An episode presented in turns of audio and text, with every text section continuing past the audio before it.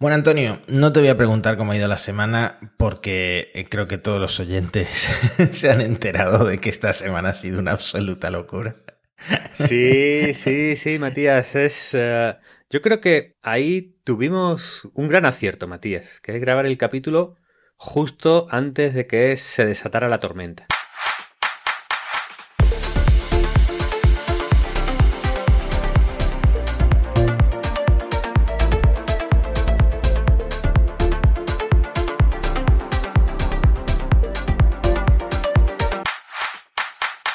Mira, tengo apuntado por aquí porque lo ha, condensado nuestro amigo Marcos Merino en GenBeta lo que pasó esta semana. El lunes Stanford lanzó su, versión de llama, Alpaca. El martes Google hizo doble anuncio, toda la integración de, IA en Workspace, en su ofimática, eh, la API para Palm. Luego OpenAI sacó GPT-4. Anthropic presentó que, bueno, ya estaba dando acceso a, Cloud. El miércoles salió Midjourney 5. Eh, PyTorch 2, que va para programadores, pero también. El jueves Microsoft la presentación de Copilot en Microsoft 365. El Ernie de Baidu se presentó. Y bueno, el, viernes solo eh, asuntos menores de, de Alpaca, que bueno, que ya Vamos, no sé, no sé, Matías, ¿qué hacemos? Yo no sé si este va a ser el ritmo habitual de la industria, porque habría que eh, replantearse todo el formato del podcast, emitir 24-7 en Twitch, eh, no sé, pasarnos a, a ser eh, estos tuiteros compulsivos que están todo el día analizando en la actualidad. A mí me he dado cuenta también de una cosa, Mati, la IA me está quitando tiempo de, otros asuntos importantes en la vida, como es la literatura, Matías. Estás un poco obsesionado tú también con el tema, porque la, actualidad se presta a que sea lo único que lees, ¿no? Claro, e, eso es parte, y luego me cruzo con obras importantes de la literatura que yo había sido ajeno a su lanzamiento, Matías. Me he cruzado con que Spursito también es escritor, Matías. Ah, para los nuevos oyentes, alguien llega a, este capítulo y dice GPT-4, voy a enterarme de GPT-4. Bueno, primero, en este podcast muy importante es Pursito, es nuestro creador de contenido favorito, creo, ¿no, Matías? Sí, de hecho, es posible que este domingo lo vea, es posible. Es posible. Si, me lo cruzo, le voy a pedir un saludo para el podcast Monos Estocásticos, que seguramente se trabe con el nombre, pero vale la pena. Después de tres episodios mencionándolo. Sería lo máximo. Bueno, él escribió eh, tiene una serie de libros sobre Juan Demonio, ¿vale? Juan Demonio, que es un muchacho con el pelo blanco, aparece Spursito también. La, sonrisa de Spursito en la portada de Juan Demonio me, me causa intriga, ¿no? Porque es como una, como una, como una sonrisa así un poco de forzada, ¿no? Como, como, no, no está muy seguro ahí Spursito. Y eso que el libro es Juan Demonio la lía en Portugal. Portugal, un país en el que no pasan muchas locuras, mm. pero al parecer a Juan Demonio alguna le, le, pasó por ahí. ¿no? Juan Demonio y la Operación Mafia.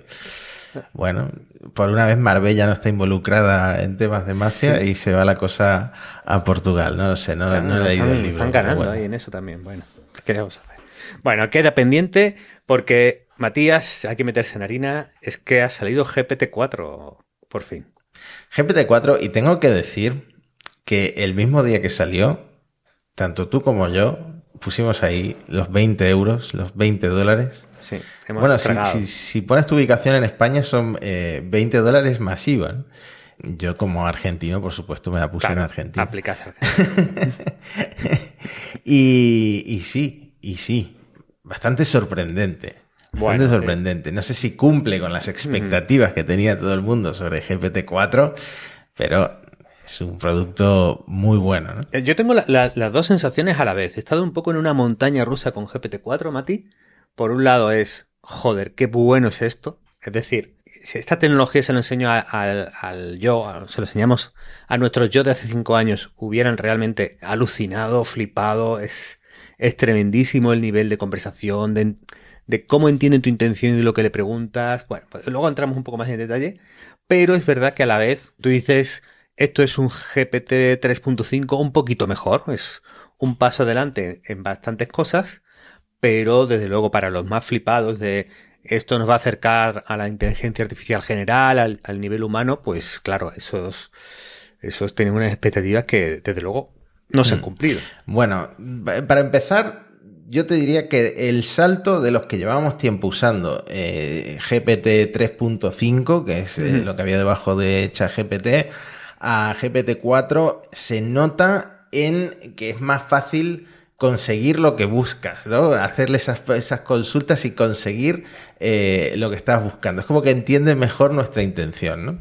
Sí, sí, sí. Yo creo que ahí hay una. Yo creo que es la gran potencia de, estos, de estos modelos que teníamos interfaces donde decir lo que queríamos, ¿no? El típico asistente de voz, eh, Alexa, Google, etcétera, o la propia caja de búsqueda de Google. El esfuerzo que tienes que hacer tú para conseguir que la máquina te diera los resultados que quieres te hacía aprender un montón de cosas, ¿no? Es decir, venga, voy a hablar en keyword como los indios en, en las películas del oeste, ¿no?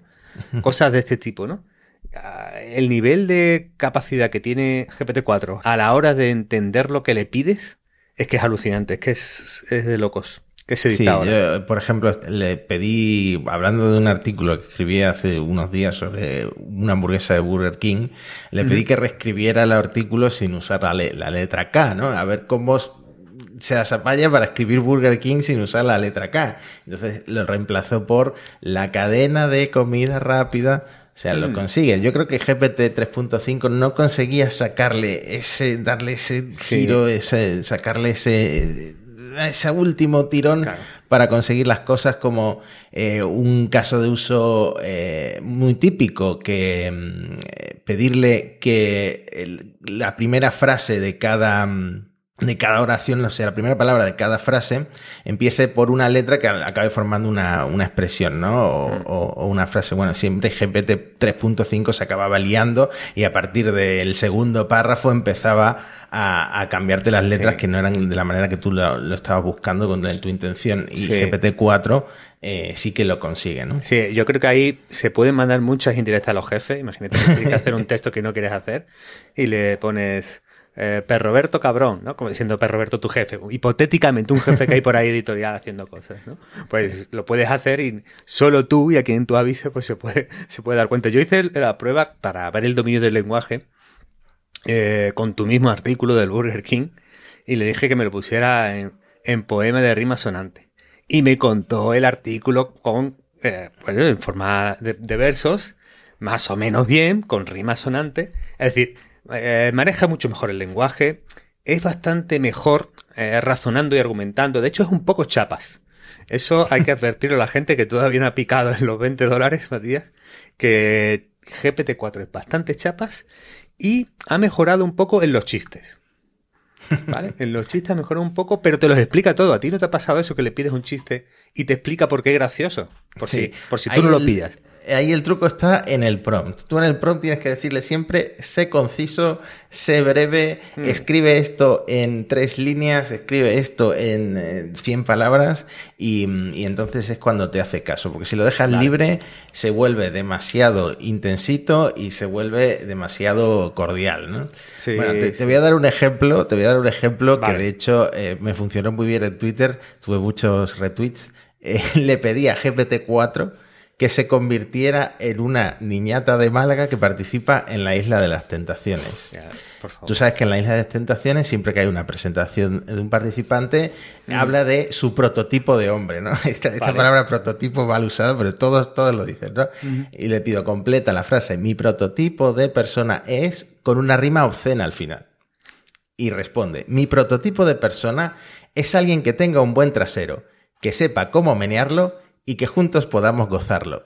Fantástico. Esto lo probé, lo probé en GPT 3.5, lo probé en ChatGPT el gratuito y, no lo hice. claro, es como el test de Turing, pero tuyo, ¿no? Exactamente. a partir de ahora, eh, todos los modelos que saque la gente voy a hacer el personaje de la isla de la Claro, 20 dólares bien gastados. ¿eh? Claro, sí, sí, sí. bueno, más cositas.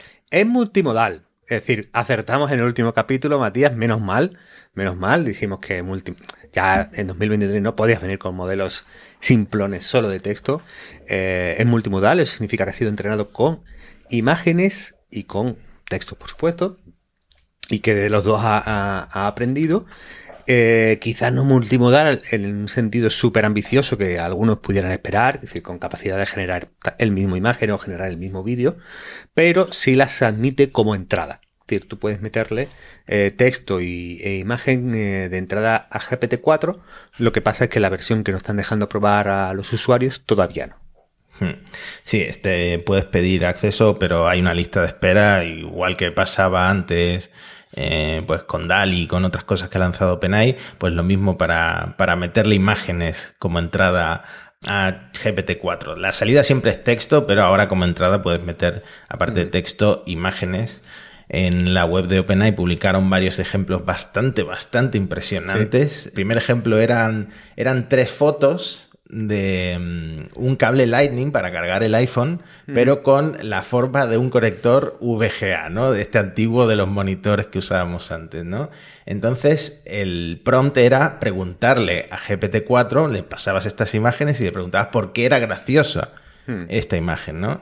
Y, y, el modelo te respondía que era absurdo cargar un teléfono como un iPhone, un teléfono pequeño, con un conector tan grande y tan anticuado y tan obsoleto como el VGA. ¿no? Entonces, entiende estas cosas, puede explicar memes. Claro, lo de eh, explicar memes, yo ahí veo el punto, Mati. Es decir, tú estás súper perdido, ya hay memes que son muy meta, ¿no? que son para gente que está metida dentro de un meme, dentro de una comunidad con un slang eh, determinado. Entonces tú, tú, estás muy fuera y ves el meme, no te hace gracia. Y que, que GPT-4 pueda explicar el meme me parece una vamos, una, una, funcionalidad estrella, por supuesto. Bueno, este es el enfoque boomer, pero el enfoque estudiante de cualquier eh, carrera o de secundaria o de bachillerato es que ahora le puedes pasar el examen el examen a ChatGPT y te lo resuelve, porque puede, basta con hacerle una foto. Si el examen tiene diagramas, si tiene fórmulas matemáticas, si tiene, bueno, cualquier limitación que tenías antes con el texto, ahora ya no la tienes, porque basta con hacer una foto o cuando esto esté en abierto y, el GPT-4 te, resuelve el ejercicio. dos ejemplos que pusieron muy chulos. Es que, claro, como esto no lo hemos podido probar, hay que fiarse del cherry picking un poco de que han, compartido de casos guay, ¿no? Eh, la integración en Be My Eyes, que es una app de apoyo a gente con, problemas de visión, ¿no? En que realmente eh, mandas una foto y hay algún voluntario que te, que te explica un poco qué, qué es lo que sale ahí, ¿no? Claro, con GPT-4 de repente puede procesar lo que hay en esa imagen y explicárselo al que está al otro lado y que tiene problemas de visión. Esto integrado en una grafa que podamos llevar, ¿no? Con cierta capacidad de proceso, conectadas a internet. De repente, pues, no sé, puede dar eh, algunas posibilidades a gente que ahora mismo pues está, está bastante limitada. Y luego una cosa así, que yo creo que es el santo grial de los eh, de, la, gente poco previsora, que es le hago la foto a lo que tengo en la nevera y me da recetas, me da recetas de que puedo cocinar, ¿no? Esto ya lo comentamos en algún episodio, que de alguna forma siempre que sale un modelo hay que probar, eh, le das tres ingredientes y que te cree la receta. Pues ahora solo basta con hacerle, o sea, ahora basta con hacerle una foto a la nevera y el GPT-4 te, te monta ahí en cero coma el platillo del día. Bueno, más adelante mencionaremos un, ejemplo todavía más impresionante cuando hablemos de programación, pero eh, tenemos aquí un ejemplo que lo enseñaré también en YouTube, eh, de esto de Be My, by My Eyes, es que haces una foto, eh, hay una tele, pero bastante alejada, tengo que decir, y le preguntas a GPT-4 qué hay en la tele, ¿no? Y reconoce que lo que hay en la tele es el Fortnite. Este, un ejemplo eh, de muchas cosas que se pueden conseguir con, los modelos multimodales. habrá que ver si distingue a Pablo Motos de Juan y Medio, cosas así difíciles, ¿no? Eh, bueno, el caso es que, eh, ah, bueno, hay que moderar el entusiasmo también un poco, porque el modelo sigue alucinando. Es decir, OpenAI insiste que en sus benchmarks y en sus pruebas es bastante más factual y, más preciso que, que sus apuestas anteriores pero realmente en algunos casos eh, el modelo sigue inventando y sigue, pues eso, eh, creando o, generando respuestas que no son factualmente correctas, ¿no? De hecho, como los propio, el propio Microsoft eh, confesaría, Bing Chat estaba corriendo con una versión previa de GPT-4. no estaba ya, no todavía, no estaba ya en la 3.5, no estaba en la final que, que se nos ha entregado de, de GPT-4 en el, en, el, en el chat GPT, pero la idea de cómo puede alucinar este modelo ya la podemos tener todos a través de, las respuestas de BinChat. Hmm. Que por cierto, esto causó mucha sorpresa, pero yo hice la prueba a preguntarle a BinChat hace tiempo y BinChat respondía que estaba construido sobre GPT-4. O sea, yo hmm. no sé si esto es un huevo de Pascua de Microsoft o una alucinación, pero desde luego la propia BinChat te respondían. Sí, es verdad, lo dijiste, lo dijiste en otro capítulo. Bueno, el caso es que ahí hay un, hay un debate de fondo que todavía no, no, hemos conseguido resolver y yo creo que tardaremos años en, en, tener una respuesta un poco más contundente, que es si esto es cuestión de tamaño, es decir, eh, GPT-3.5 tenía más errores factuales, alucinaba más, el 4 mejora en ambos aspectos, pero sigue pasando. Eh, en el 5 o modelos posteriores se conseguirá erradicar por completo eh, tendrá más sentido común el, este artefacto de esta inteligencia artificial y con el deep learning y los modelos grandes de lenguaje llegaremos a acercarnos al nivel humano o esta limitación es intrínseca a la tecnología, a la ciencia que tenemos ahora mismo, mejor dicho, y por lo tanto, aunque mejoremos y aumentemos mucho el tamaño de los modelos, no conseguiremos por esta vía la inteligencia artificial cercana al nivel humano. ¿no? Hay un poco de argumentos en pro de las dos cosas, a favor de que lo conseguiremos, es que cada vez los modelos son mejores y cada vez flipamos más con ellos, eso es indudable. Y en contra es que luego tienen, por ejemplo, eh, GPT-4 no es capaz de hacerse una idea de cómo se juega el ajedrez. Es decir, al final lo que apuestan porque habrá inteligencia artificial general es que aquí van a emerger modelos y formas de entender el mundo, pero yo, vamos, por, por el uso que le doy, creo que eso no, no está pasando. ¿no? Hmm.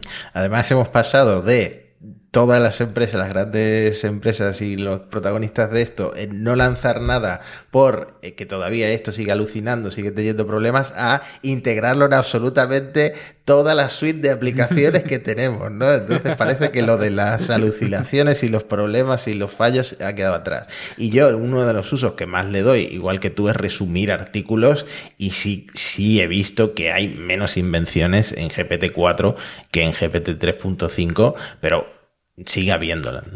Sí, a mí me gusta mucho. Le paso un artículo, claro, ahora lo discutiremos, no está conectado a internet, no le puedes pasar una URL, tienes que copiarle el, texto, ¿no? Y le, pregunta, oye, esto que, este, que dice este artículo, ¿está bien basado en la ciencia? Es decir, los estudios científicos lo avalan, lo apoyan, y, bueno, hace sus búsquedas, eh, busca si hay menciones a paper dentro del artículo, está.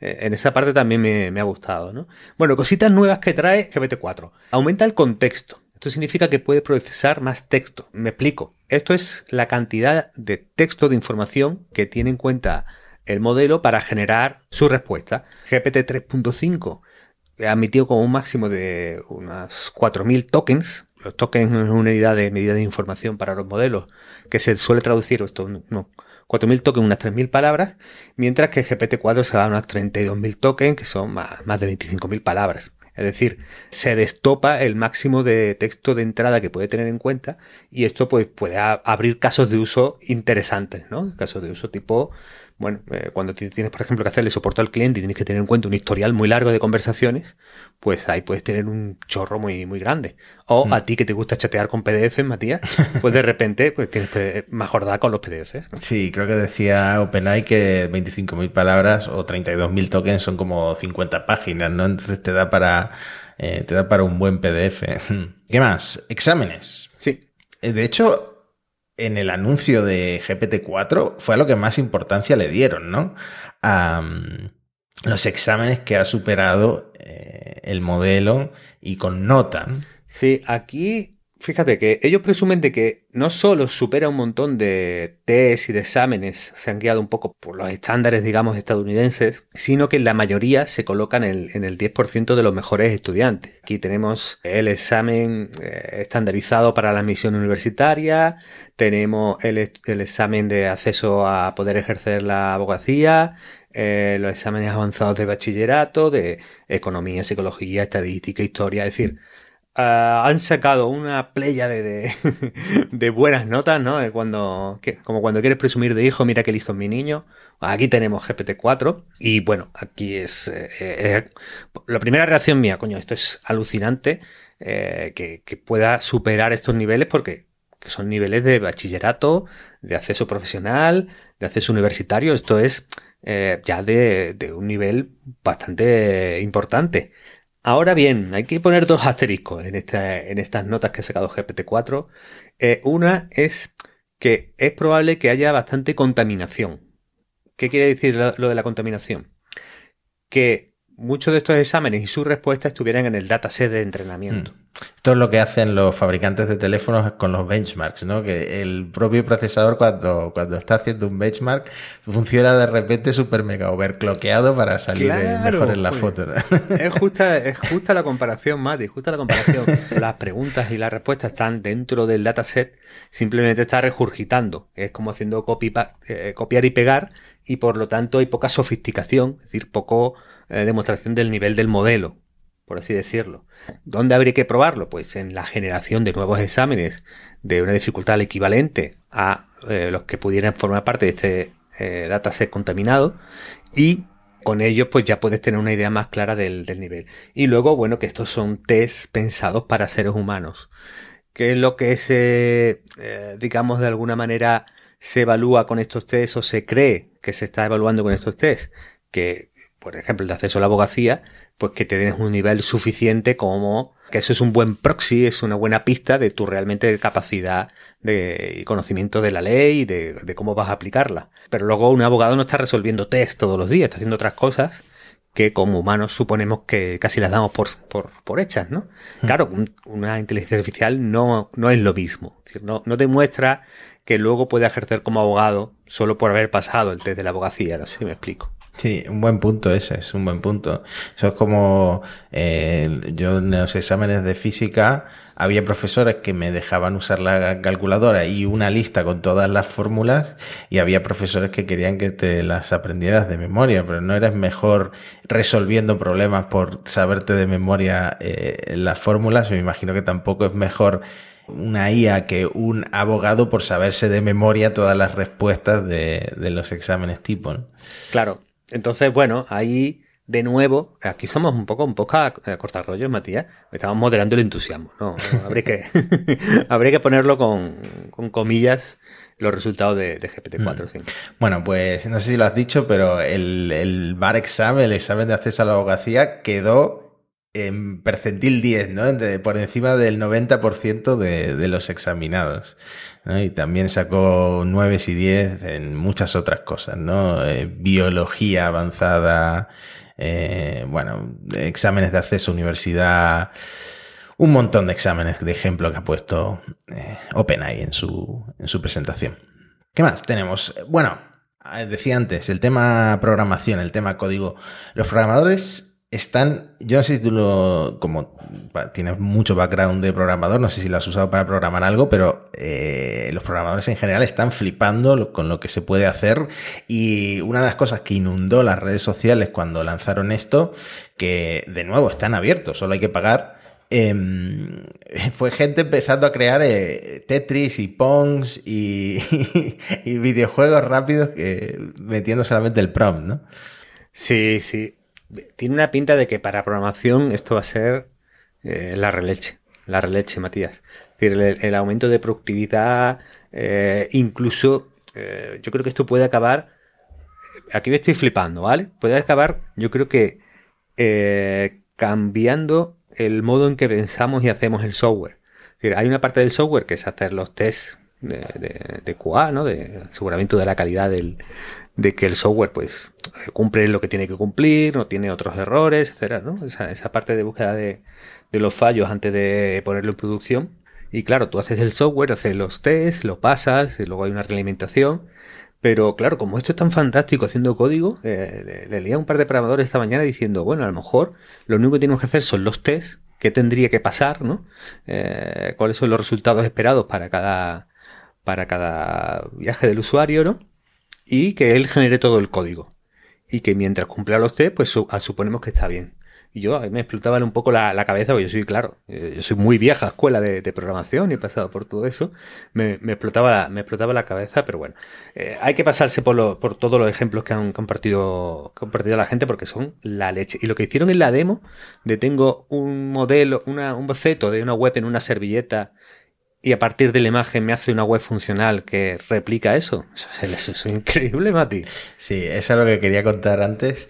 Eh, es que además ni siquiera lo escribieron con buena, con buena letra. De nuevo, pueden haber hecho el cherry picking más mm. épico de, de la historia de la inteligencia artificial, pero realmente era como en una agenda habían hecho el boceto de cómo querían que fuera la interfaz de una, una web y con como es multimodal, como puedes meterle imagen como entrada, pues eh, te crea el código para generar esa eh, interfaz eh, en formato de, una, de, una, página web, ¿no? O sea, alucinante, alucinante. Y esto es de las cosas que yo creo que la gente más ganas tiene de probar, tiene de probar cuando abran por fin el tema de las imágenes. Sí, sí, sí, sí, sí, es que va a ser la, Va a ser la caña. Yo estoy eh, fritito, igual que estuve la, noche que salió GPT-4 ahí con el F5 a ver si me dan el acceso. Cuando, lo, cuando saquen lo de la imagen voy a estar, va a estar igual. Más cositas del modelo. Que no se nos olvide. La P de GPT sigue estando presente. Es un modelo preentrenado y el mundo para GPT-4 se paró en septiembre de 2021. Nada de lo que pasó después es, eh, es eh, asunto suyo. ¿Qué trauma, qué trauma tiene Sam Altman con esta, con esta fecha que no nos deja jugar más allá de septiembre de 2021? Es raro. Este, este, era el límite del anterior modelo también. Sí, yo creo que eh, yo creo que esto da una pista de que tener un dataset curado, bien filtrado, eh, bien limpito, es decir, es un trabajo más, más costoso de que a lo mejor nos podemos imaginar los que no hemos creado los modelos y que por lo tanto desplazar esa barra temporal no es, no es baladí, ¿no? no es, no es fácil. Y luego que además no puede acceder a Internet. Bueno, no puede. No accede a Internet.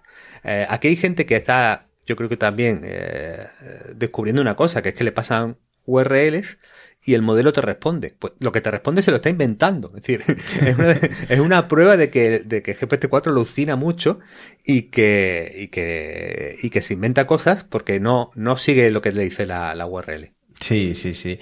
Eh, de hecho, hay mucha gente que se decepciona. He visto, por ejemplo, a, a Illo Juan, el streamer de Fuengirola, que está muy encima del tema GPT-4 y todas las IAs que están saliendo, intentando pasarle enlaces para que reaccionara la IA y no reaccionaba, claro.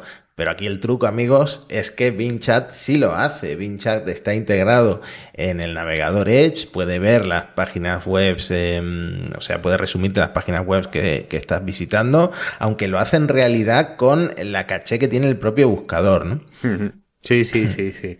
Entonces, eh, cualquiera que quiera mirar contenido actual, resumirlo, analizarlo, pues las dos opciones que le hemos dado. O lo copias y pegas y metes el texto a cholón, o tiras de Bing Chat, que es, que es una opción y además es gratis, están dando acceso súper rápido.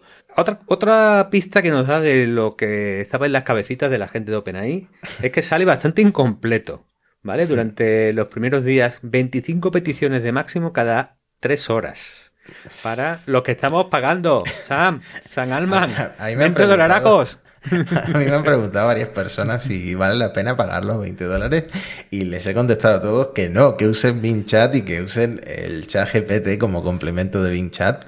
Bueno, Bing Chat eh, sigue siendo bajo petición de acceso, pero se le están dando acceso a mucha gente. Em, porque aparte de que es bastante caro para lo que mejora Bing Chat, que no lo mejora tanto, Em, eso está limitado a 25 peticiones cada 3 horas. Sí, y no tiene lo de las imágenes.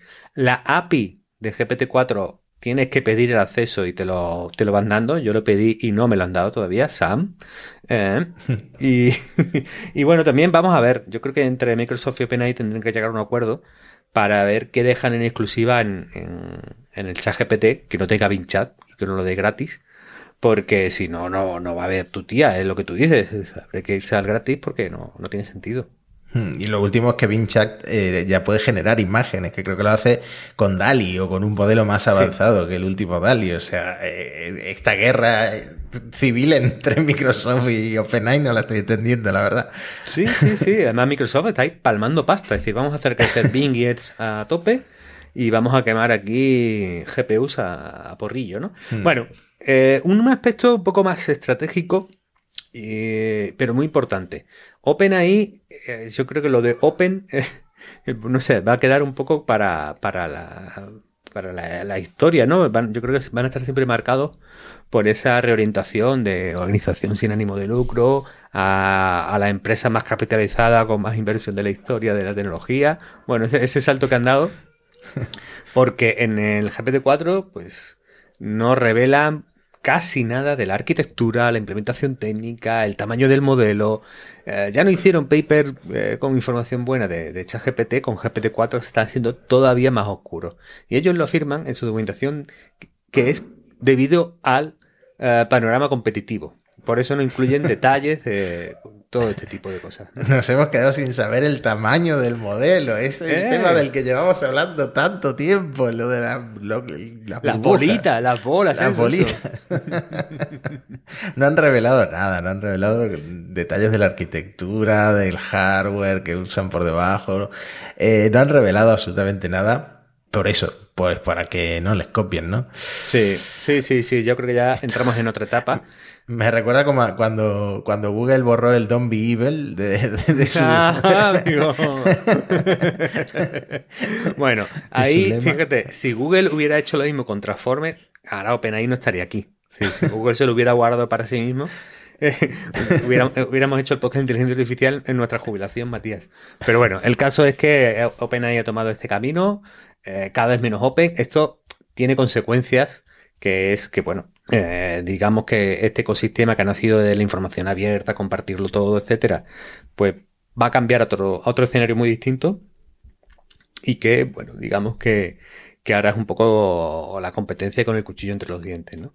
Y una última cosa para emprendedores, creadores de servicios, es muy direccionable GPT-4. Eso lo llaman, yo he traducido estirability como direccionable, bueno, no, sé qué palabra usar, Matías. Sí. Pero bueno, básicamente que le puedes pedir que, tenga un estilo distinto y que, que ya no sea tan robótico y tan frío como, como GPT, sí. GPT, ¿no? Al final es eh, dotar. Imagínate que estás creando una aplicación basada en GPT-4 y eh, tú como admin, por ponerlo de alguna forma, lo obligas a adquirir la personalidad de pues si quieres que suene más informal, si quieres, OpenAI puso el ejemplo de que sonara como un pirata, pero escrito como en versos de Shakespeare, ¿no? Y, esta personalidad la mantiene siempre, sin importar que luego venga el usuario y le diga, por favor, deja de responderme en rimas, quiero que me contestes en, en código, ¿no? O incluso puedes pedirle que siempre conteste en código, que conteste Mm. en, no sé, en, algún eh, lenguaje de programación. Eh, pues para esto sirve los nuevos, las nuevas funciones de Steerability de, GPT-4. Ya, yo creo que aquí corremos un riesgo en Internet, Matías, que, después de la oleada de community managers de marcas graciosillos, venga una oleada de, bots y de chatbots, empresas graciosetes. y además graciosetes al estilo OpenAI, es pues, limitadamente graciosetes, ¿no? Pero bueno, eh, bueno, el caso es que eh, eh, ha, sido lanzar el, el, modelo y lo han hecho con eh, bien acompañado, es decir, con, gente que ya había estado trasteando con la API, montando cositas. hay mucho en educación, que creo que por aquí lo hemos comentado siempre, que tanto Duolingo como Khan Academy están integrando para tener tutores personalizados, bueno, tutores basados en IA, ¿no? Y el Pinchat, que lo han, que lo han reconocido. Y luego hay casos de usuarios que ya están intentando poner en valor esto y sobre todo el más viral de todos, que nos lo pasó nuestro amigo La Málaga Moderna, que es el tío que gana mil dólares al día con ChatGPT, ¿Cómo lo hace? ¿Cómo lo hace? bueno, él es el usuario JacksonFall, arroba JacksonFall en Twitter, que eh, hizo esa prueba, ¿no? Le voy a dar 100 dólares a, a ChatGPT y que me, que me, diga qué hacer con ellos para, para, ganar mucho dinero, ¿no? Entonces, GPT-4 le ha dado la siguiente orden. Crea un sitio web de productos ecológicos, ¿vale? Eh, el código también, ¿vale? Contrata Filar, Freelance para el sitio web. Muy bien, contratar con Freelance.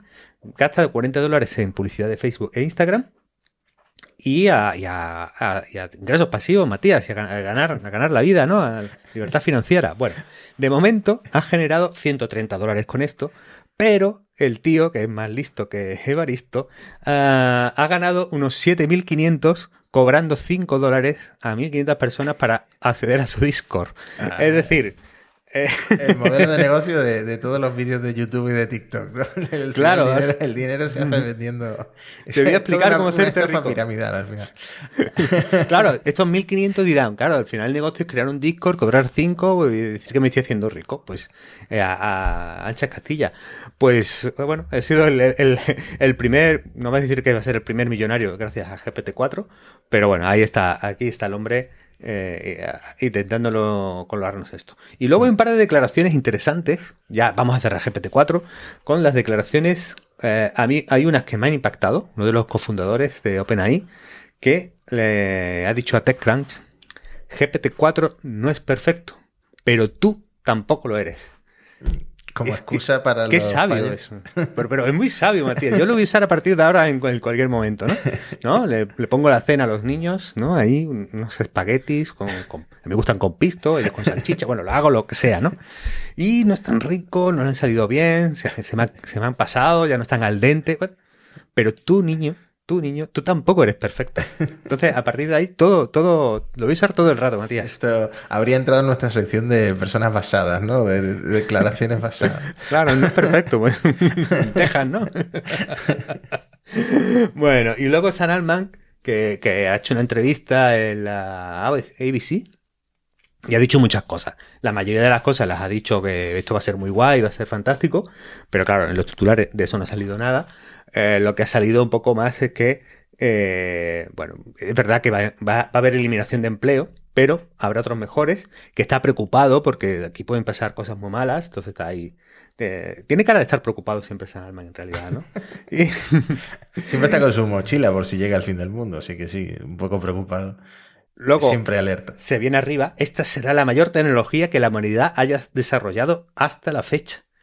Bueno, no sé, no sé, ¿eh? El problema de esto es que luego hay gente que lo repite en, en Twitter y en otras redes sociales, en más todo, y claro, te da mucha pereza leer esto. Sí. Al final es cierto, es algo que está revolucionando todas las, toda la industria de la tecnología para empezar y, y luego las que vendrán, ¿no? Sí. Pero tampoco hay que venirse tan arriba porque a la gente le causa rechazo.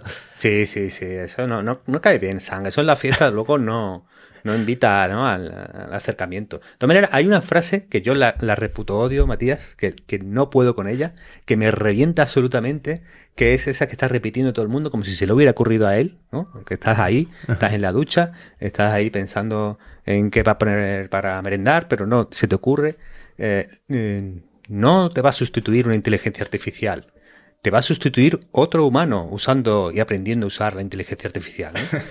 es tan de. Y te voy a poner el enlace de mi curso, me cago en la leche. Es tan. es una frase con la que no puedo, ¿eh? De este mundo, Matías.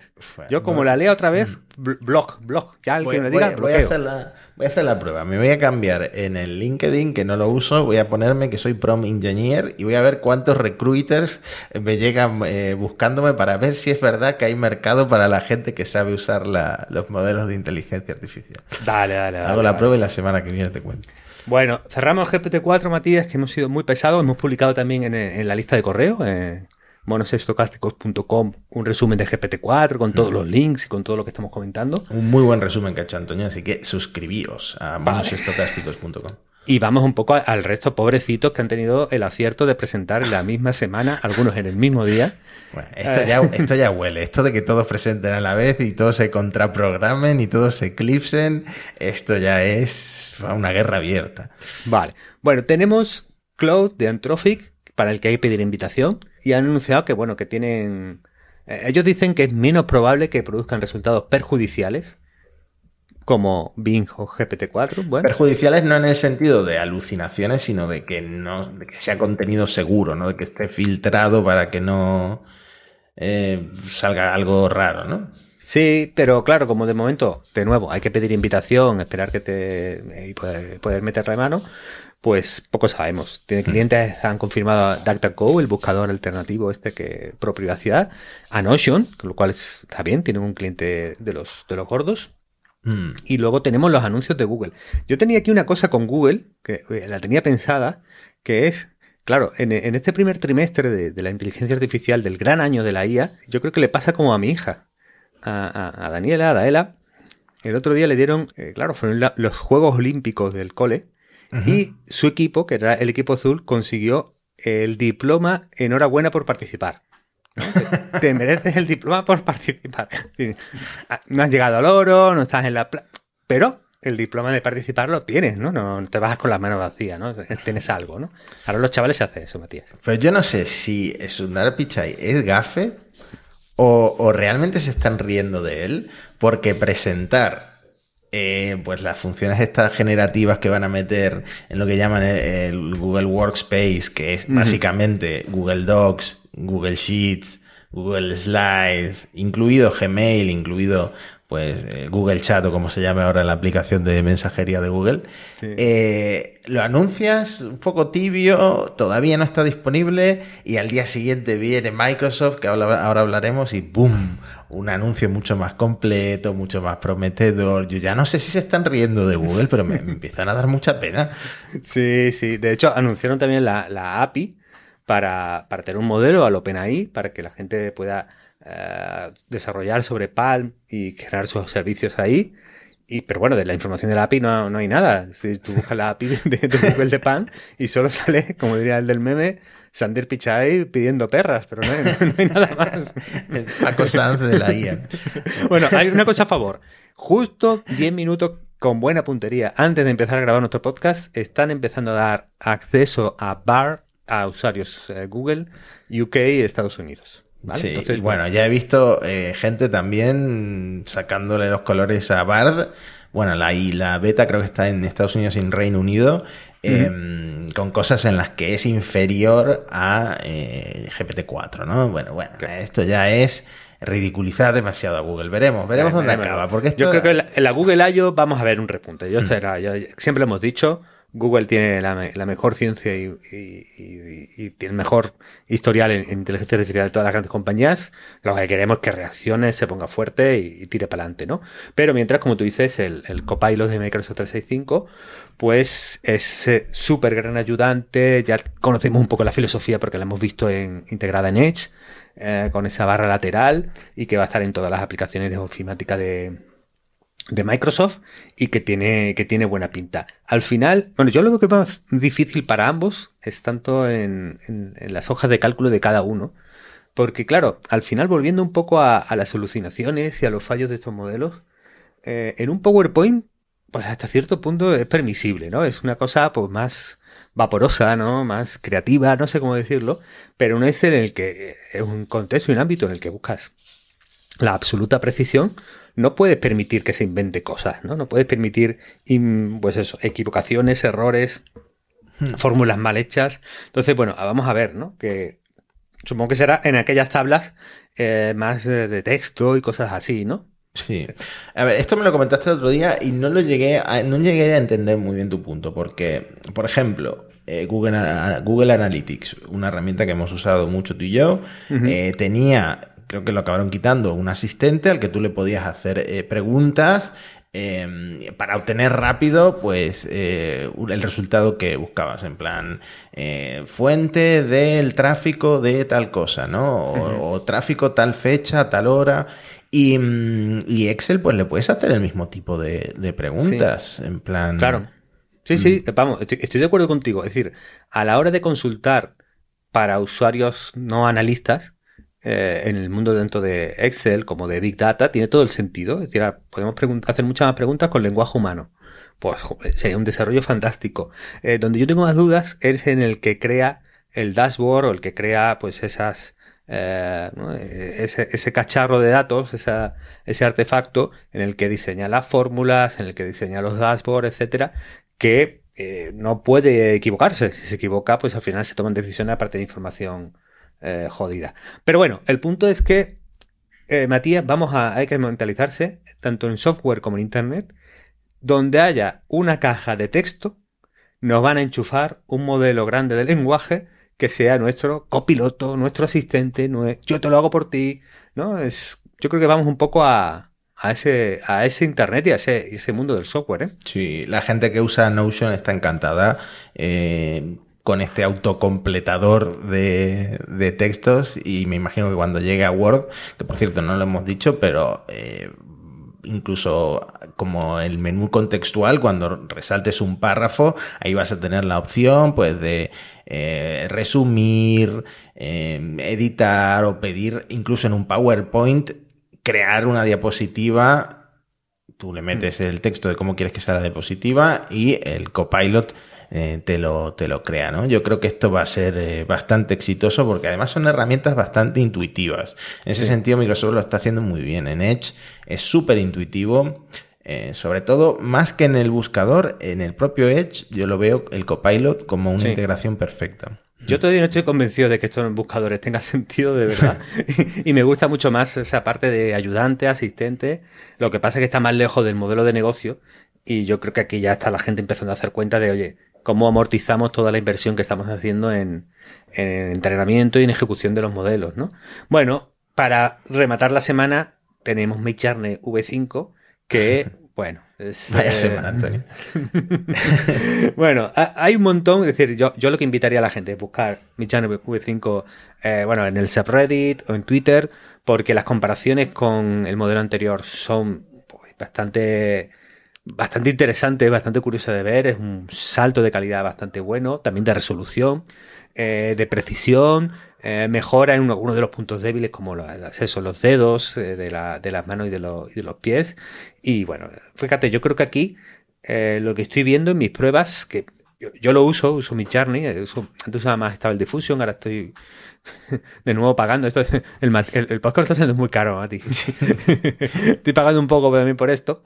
Y, impresión es que te pide menos esfuerzo de prom para obtener resultados buenos. con, sí. con prom más simples ya te da cosas chulas. Sí, en, en mi Journey y en general en todas las herramientas de generativas de imágenes, eh, el prompt era la clave. La gente que sabía hacer bien el prompt, que ponía eh, la luz entra desde no sé dónde, está tomado con una cámara Fujifilm no sé cuánto. Esa gente era la que obtenía mejores resultados y con el V5 eh, parece que la cosa mejora bastante. También, yo creo que también hay gente muy flipada que con los resultados realistas dice que son indistinguibles de una fotografía, pero yo sigo viendo el vibe el vibe de inteligencia artificial, eh, que la gente es como un poco de porcelana, yo lo sigo viendo, eso, es fácil. Yo creo que no, que no estamos para nada ahí, yo creo que eso, eh, estamos en el nivel suficientemente bueno, pero no hmm. estamos en el nivel de la excelencia de ganar el Award Photo de Sony o de National Geographic, no hay ni de coña, ¿no?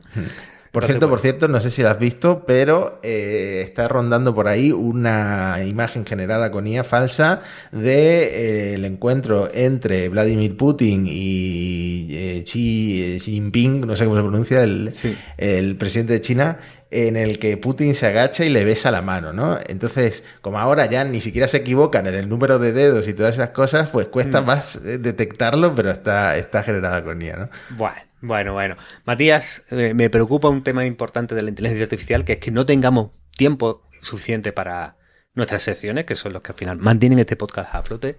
Así que te planteo, puerta grande o enfermería.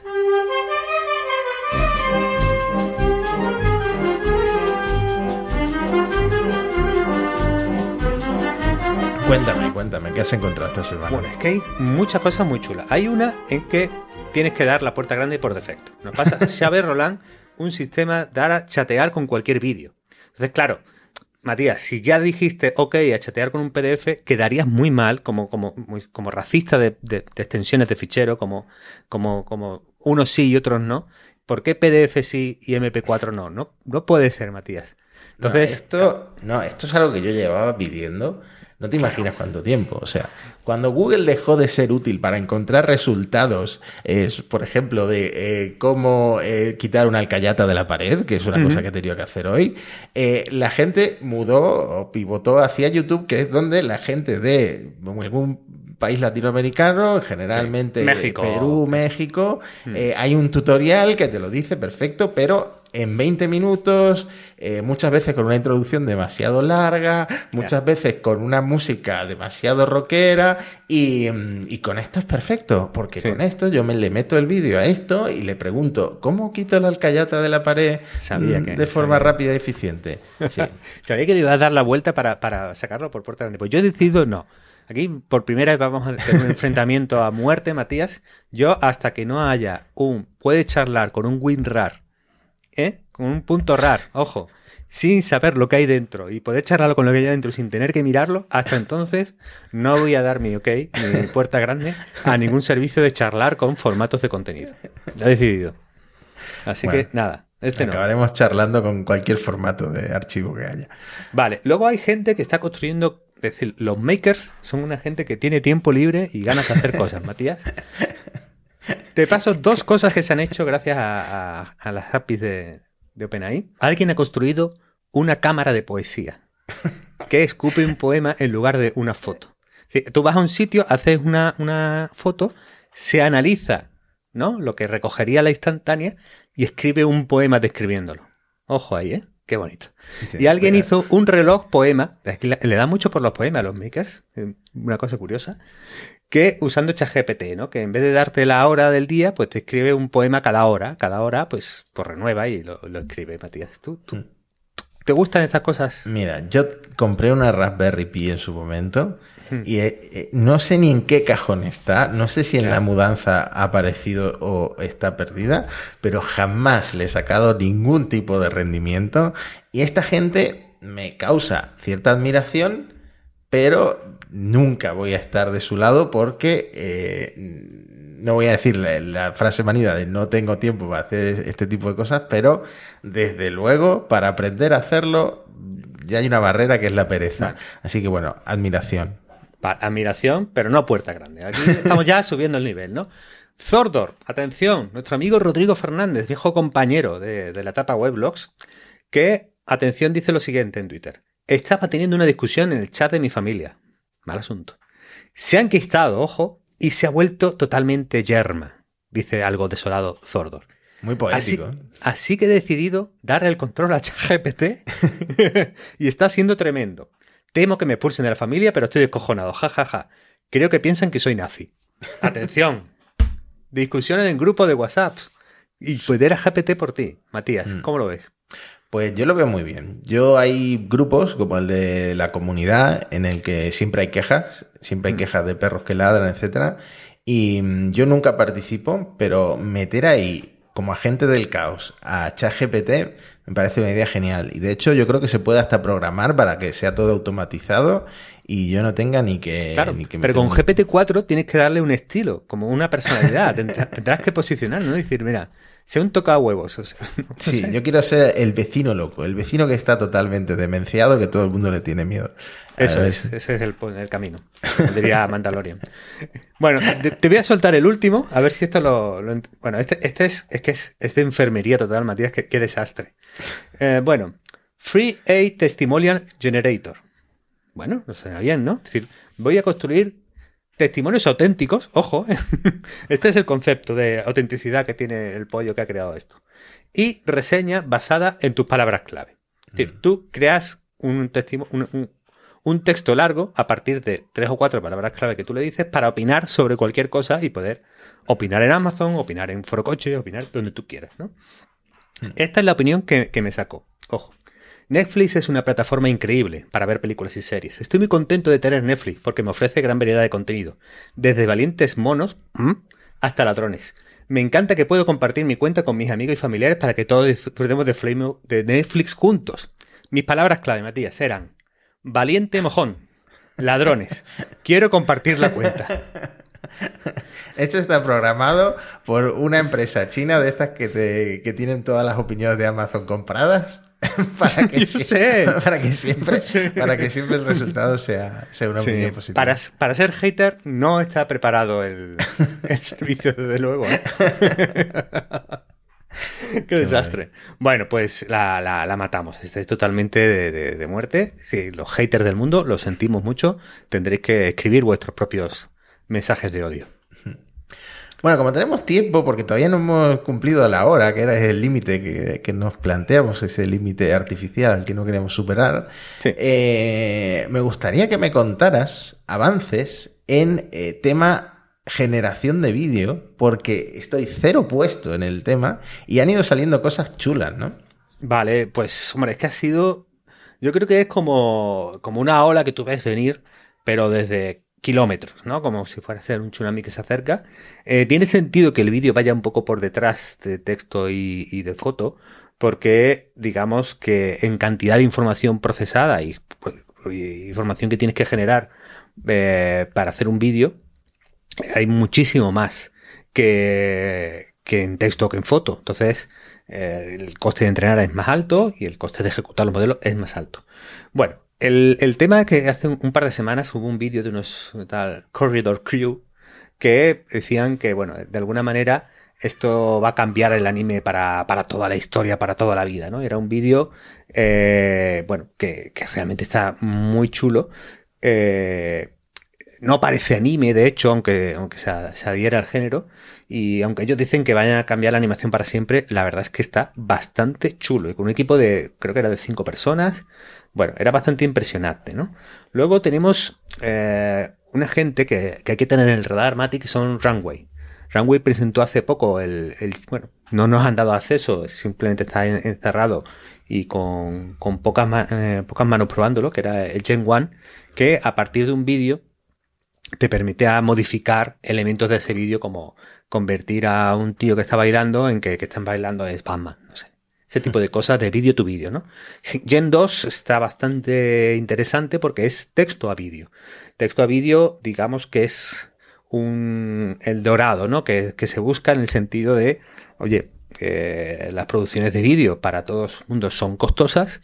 Si con solo idear lo que quiero que salga eh, hay una máquina que es capaz de generármelo, pues, eh, pues bueno, sería, sería la leche, ¿no? Eh, ¿Qué es lo que pasa con todos estos modelos? Porque también ha habido otro de Alibaba que se llama Model Scope, que ha salido, que está bastante, bastante chulo. Eh, ah, hubo dos que no, que no lo, que no los han sacado, la imagen de Google, que las demos eran mejores de todo lo que estamos hablando y mm. creo que y tiene bastantes meses o el make a video de, de, Meta que también eran texto a vídeo es decir ha habido un montón de avances aquí eh, falta todavía pasos. Y sobre todo hay una dificultad Mati que es que eh, casi todos se basan en modelos de difusión como Stable Diffusion, DALI 2, Journey los modelos de difusión digamos que a la hora de ser entrenados y como luego funcionan eh, meten mucha aleatoriedad para intentar aproximarse a lo que tú le pides esta aleatoriedad hace que cada vez que ponemos un prompt salgan imágenes diferentes, ¿vale? Pero a la vez es una pequeña maldición para el vídeo. ¿Por qué? Porque eh, lo que vemos mucho en estos vídeos es que falla la consistencia, es decir, hmm. que entre frame y frame pues hay pequeños cambios, pequeñas modificaciones que arruinan un poco la, la experiencia fluida y, consistente que, que, esperamos en un, en un vídeo, ¿no? Hmm. Entonces, bueno, es una oleada que que, que, está ahí, que, que, va a llegar, que falta todavía pulir muchos detalles, los modelos basados en, en difusión, pero que los de Runway sobre todo tienen una pinta, mm. una pinta estupenda. Le, los defensores dirán que esto le da, lo de estos frames intermedios le da un estilo propio a lo generado por la IA, pero yo que en todas las teles nuevas que toco le desactivo este interpolado raro que ah. hacen, eh, no me gusta este estilo. Por cierto, por cierto, eh, hace unos días entrevisté a un animador barra ilustrador, el ganador del Goya de este año en corta de animación, Pablo Polledri se llama, eh, y le pregunté sobre las IAs generativas, no lo he publicado todavía, pero te avanzo que, aparte de puntos comunes con otra gente como que eh, no, él no cree que las IAs vayan a reemplazar a los ilustradores y cree que se van a usar como herramientas, como todas las herramientas que, que existen, dijo algo que me llamó mucha atención. Dijo, en lo personal, creo que si te gusta hacer algo, como ilustrar, la gente lo va a seguir haciendo de todos modos. Sí. Y me parece una conclusión bastante bonita, bastante sí, poética. Sí, creo que tiene, claro, yo creo que tendrá toda, toda la razón, sí. De hecho, una cosa que, diciendo, hablando de, de premios, Runway trabajó en los efectos especiales, en la producción de, de la ganadora del Oscar, la de eh, todo la vez en todas partes, como sí. se llamaba? Sí, algo así, ¿no? Sí. Bueno, pues, eh, pues Runway estaba ahí, ahí, ahí metida. Matías, como no hemos llegado a la hora, todavía podemos hacer, tenemos otro gran tema, o el basado o haciendo la ciencia. ¿Tú cómo ves? ¿Que ¿Por dónde debemos tirar? Yo creo que eh, se ha hablado mucho del gran tema y aunque no te guste converte la sección, yo no dejaría sin mencionar ese gran tema del que estamos hablando. Vale, ¿Tú cómo vale. lo ves? ¿Tú cómo lo ves? Sí, bueno, yo, mira, yo creo que hoy con GPT-4 podemos pasarnos a, podemos llegar a la hora y 10. Eso, esa es mi opinión. Pero bueno, dejaremos intrigado a la audiencia, ¿llegarán al basado no? Porque vamos a hablar de los GPT son GPTs. Eh, es muy, muy chisposa la gente que hace papers a veces. ¿eh? este es un paper en el que colaboran OpenAI y la Universidad de Pensilvania. Eh, el chiste está en que GPT, por un lado, significa pues, de propósito general, y GPT significa Generative Pre-trained Transformer. Entonces, bueno, hacen, un, juego de palabras con eso, pero el estudio es sobre el impacto laboral que van a tener los modelos grandes de lenguaje. Eh, yo es un paper que está siendo muy compartido y muy comentado, pero que me tomaría con un, con un grano de sal, eh, porque la metodología y las proyecciones de futuro yo me las tomo siempre con mucha... La metodología que han usado y que hagan proyecciones de futuro me, me, hmm. bueno, no, no, me da toda la confianza. Sí, porque la gente, eh, sobre todo lo he visto en Twitter compartido, como los empleos que se van a perder, o quién va a perder su trabajo. Y, y, por un lado, no es exactamente esto de lo que se está hablando, sino de en qué trabajos GPT o GPT-4 ha demostrado ser, pues, eh, más eficiente, más eh, pro, science, ¿cómo se dice? Profi science. Bueno, hay una palabra en inglés para esto. Y por otro lado, pues eso, lo que tú dices, que la metodología tampoco es, es la mejor para adivinar qué trabajos van a desaparecer, ¿no? Claro, usan eh, pues eso, encuestas a humanos, por ejemplo, en la metodología para preguntar, GPT-4 para ver cómo, cómo, de automatizable pueden ser las cosas. En fin, al final miden impacto, que no es sustitución, como tú bien has explicado, los resultados son llamativos, trabajos que requieren mucha formación, que exigen bastante aprendizaje, muchas veces estudios universitarios, son los que van a ver mayor impacto, como pueden ser la programación, el derecho o el, periodismo, están más expuestos a, que los modelos grandes de lenguaje sean empleados ahí eh, y que parte de las tareas que hacen hoy pues sean sus automatizadas o sean hechas apoyadas en modelos grandes de lenguaje. Que de nuevo esto no significa sustitución de, empleo necesariamente, ¿no? Y que, pues, empleo mm, que requieren menos aprendizaje, menos formación, pues, eh, lo dicho, no, no van a hacerse tan, tan expuestos. Y es una lectura que yo creo que a veces la hemos mencionado en el podcast, que es, ahora mismo la inteligencia artificial, por cómo está hecha y cómo aprende y cómo, sucede, eh, va a afectar a aquellas profesiones cuya disciplina esté ampliamente digitalizada. Entonces, si hay muchos textos periodísticos, puede afectar al periodismo. Si hay muchos textos de derecho, puede afectar al derecho. Eh, ¿Hay muchos haciendo bocadillos que esté digitalizado? Pues, pues no mucho, por lo tanto, aunque haya vídeos de, bocadillos en YouTube, la traslación a que un robot pueda aprender eso no es inmediata. Así que, de alguna manera, eh, empleos agrícolas, eh, mecánicos, etcétera, son el carnicero, el pescadero, todo esto están en la lista de ocupaciones que no van a ser, no están expuestas para nada según el estudio. Hmm. Eh, con expuestos quieren decir que GPT reduce el tiempo que le llevaría a un humano realizar esta tarea en eh, al menos un 50% y hay aquí profesiones en las que tienen una exposición de hasta el 100%, matemáticos, Tax Prepares en español pues sería como asesor eh, financiero, eh, sí, fiscalista, contable. Hmm. Bueno, por supuesto, escritores, eh, periodistas.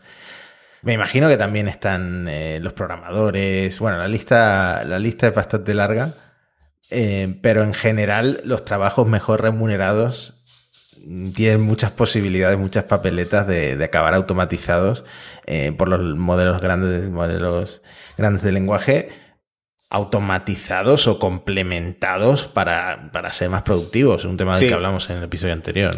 Como siempre, esto es aumento de productividad. Eh, ¿Cómo se va a usar esa productividad y quién va a salir ganando? Pues es algo que eh, entre la dinámica del mercado y cómo nos organicemos socialmente se, se va a dividir. Esto puede traducirse desde eh, mayor acumulación de capital en menos manos, en el enriquecimiento masivo de las empresas tecnológicas que tienen modelos de lenguaje, porque son los que más pueden capturar de aquí, o pueden ser ganancias también eh, para la vida y la renta de los trabajadores. Entonces, dependiendo de cómo, lo dicho, se organiza el mercado y nos organicemos socialmente, esta mejora de la productividad la captura más unos actores que otros. Hmm. Ah, veo por aquí Blockchain Engineers. Sí, no, están pasando por su mejor momento. si necesitaban un empujón, ¿eh? un 94% de exposición. Bueno, por supuesto, diseñadores eh, web y de interfaces digitales lo hemos visto en el ejemplo anterior, ¿no? Si en una servilleta se puede hacer tu, trabajo con un dibujito, pues imagínate lo expuesto que está. Sí, sí. Y, bueno, al final eh, la gente que trabaja en programación, en ingeniería en general, mm, no esperaban que sus trabajos se vieran tan expuestos. Y, la, y, la, y, lo más perverso de todo es que han aprendido con tus datos, ¿eh? ahora entienden, ahora entienden a los ilustradores, ¿eh? Claro, ahora, eh, John Juárez este, ahora, ya más majo, ¿no? No, no, bueno, es que eh, igual que pasó con los ilustradores, de hecho, eh, justo antes de, de entrar al podcast, Adobe ha presentado un generador de imágenes propio, al estilo DALI, que se llama Firefly, en el que lo que más aseguran y juran y perjuran que es con imágenes sin copyright y, que, o, del que han comprado la licencia y han pagado a los creadores, ¿no? Entonces, bueno, yo creo que estos tipos de reajustes, sobre todo por la, por la reacción a la contra de los modelos, se, se va a producir, ¿no? De todas maneras, fíjate que eh, relacionado con esto, hay un basado o haciendo la ciencia, Matías. Basadísimo o haciendo la ciencia. Veo que este episodio no lo ¿Puede colar? terminar. No quieres soltar, no quieres soltar este episodio. Es que es muy, basado. Vamos, vamos a hacer la ciencia. Paul Kedrowski, Paul Kedrowski ha dicho que la creación generativa de imágenes por IA emite entre 130 y 5000 veces menos CO2 que un ser humano haciendo lo mismo. Y por lo tanto, eh, si queremos evitar emisiones de carbono, habría que sustituir a todos los, todos los creativos por inteligencias artificiales. Yo sabía, yo sabía que si, si le echábamos la, culpa a las vacas, íbamos a acabar echándole la culpa a los humanos de las emisiones de dióxido de carbono. Ha llegado el momento. Tenemos que hacer algo con nuestras emisiones. Dejar que trabajen las IAS. Bueno, lo, ha explicado Alex Barreto un poco en Mixio, que, además es quien nos ha pasado este, este, este comentario en el que, claro, eh, en términos de productividad, hacer un dibujo por una IA en poco tiempo frente a un ser humano que a lo mejor se tira tres horas haciendo la IA y, le cuentas todo, pues claro, es una, es una comparación bastante injusta y además de que, eh, claro, no tienes en cuenta de que para muchos es el medio de ganarse la vida, ¿no? Es un poco eh, psicópata la, visión del amigo Kedrowski, que yo creo que no hace la ciencia, sino que es pero, mero basado. Está basadísimo, basadísimo. Luego hay un tío Marías, que es Ray Hodman, fundador de, LinkedIn. Es que, claro, si, suelto lo que digo, lo, que pienso, eh, no, podemos seguir con el podcast porque ha escrito el, amigo eh, el primer libro con GPT-4. Él tenía acceso privado y no le puso lo de, las, lo de la isla de las tentaciones, Matías, le puso, le puso a escribir un libro que era llamado Impromptu, amplificando nuestra humanidad a través de la IA. Bueno, me lo he mirado. Vendió LinkedIn y tiene muchísimo tiempo libre, me imagino. Claro, ahora quiere ser un benefactor de la humanidad, lo cual es lo peor. lo peor, porque te pones muy inaguantable si te, metes en ese rollo, ¿no? Claro, yo me lo he mirado porque el PDF es gratis, por lo menos hay un punto a favor del amigo Hoffman. Eh, en Kindle ya te cobra 50 centimillos, pero bueno, en, en PDF es gratis. Y empieza con citas inventadas de Ada Lovelace y de Buda. Atención. en, la introducción dice, eh, según Ada Ley, según se lo imagina GPT-4. Es decir, hay que ser. o sea, la verdad ya no importa. La verdad no tiene ninguna importancia en este futuro distópico que estamos viviendo. Claro, es como el meme de lo que dijo Winston Churchill, ¿no? claro, claro. Esto es como las citas inventadas de Gabriel García Márquez, ¿no? Sí, sí, sí, ha vuelto. Gabriel García Márquez. Mi helado favorito de la Isma es el de piñones. Oye, el helado de piñones, pocos lo defienden, pocos lo defienden, Matías. Yo soy ahí que ya ejerzo de señor mayor. Helado de piñones. Bueno, lo que dice Ray Hoffman. Con GPT-4 viajé a través de chistes de bombillas, poemas épicos, tramas originales de ciencia ficción, de ciencia ficción y reflexiones sobre cómo la IA podría fortalecer la democracia, la sociedad y las industrias. El objetivo, como en cualquier buen viaje, Matías, era aprender tanto de mi compañero de viaje como del lugar que estaba explorando. Me cago, me cago, Matías. Es decir, cuando la gente se pone así, es tan inaguantable. Yo creo que Hoffman. Esta eh, persona, hay que, añadir, hay que añadir basado o cuñado, y esta persona eh, roza lo cuñado. ¿eh? Cancelamos a Hoffman, no lo vamos a seguir leyendo. y bueno, lo último, lo último, Matías, que te traigo aquí, tienes que opinar tú, porque hay una película de Lindelof, creo que hace de productor, bueno, pone el nombre ahí para que, para que podamos decir que es de Lindelof, que es una película, eh, se llama La señora Davis, eh, que es la inteligencia artificial más poderosa del mundo. Simone y su novio, que está muy que está muy bueno o algo así, ¿no? Lo pone por aquí. Bueno, y, se ha hecho un novio bigotudo y es una monja dedicada a destruir esta inteligencia artificial. ¿Cómo? y hay un tráiler. claro, la, inteligencia artificial es una mezcla de Siri y ChatGPT, ¿vale? Y todo el mundo lleva original, eh, lleva auriculares para chatear con esa IA por el mundo, ¿no? Eh, y la gente está empezando a encontrar algo parecido a una experiencia religiosa interactuando con la inteligencia artificial que se llama eso, señora Davis. Entonces hay una monja Simone que por algún motivo eh, y su exnovio con bigote, ese exnovio, eh, luchan contra esta inteligencia artificial y salen unas banderas de España en un coche al principio del tráiler. ¿Tú cómo ves esto, Matías? ¿Tú crees que puede ser la, peli del año? yo creo que si es de Netflix está precancelada, como todo lo que hace Netflix, porque qué desastre.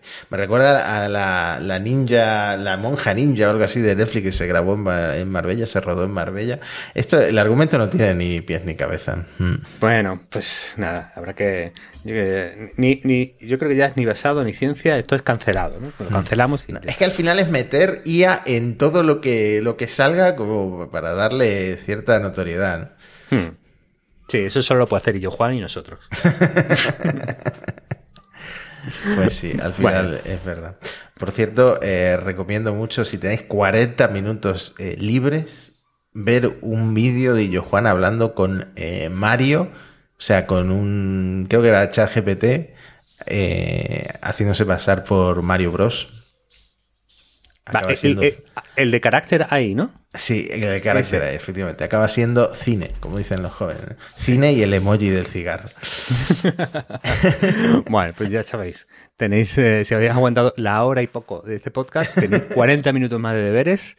Como siempre decimos, seguidnos por ahí. Eh, pues, estamos en todas las plataformas, compartidnos y muchas gracias por escucharnos. Bueno, pues sí, te he dejado hacer eh, la despedida. Está bien, está bien que trabaje. Que has hablado poco, en este episodio. Juli, hoy me, he enrollado mucho en este episodio, ¿no? ¿A ti?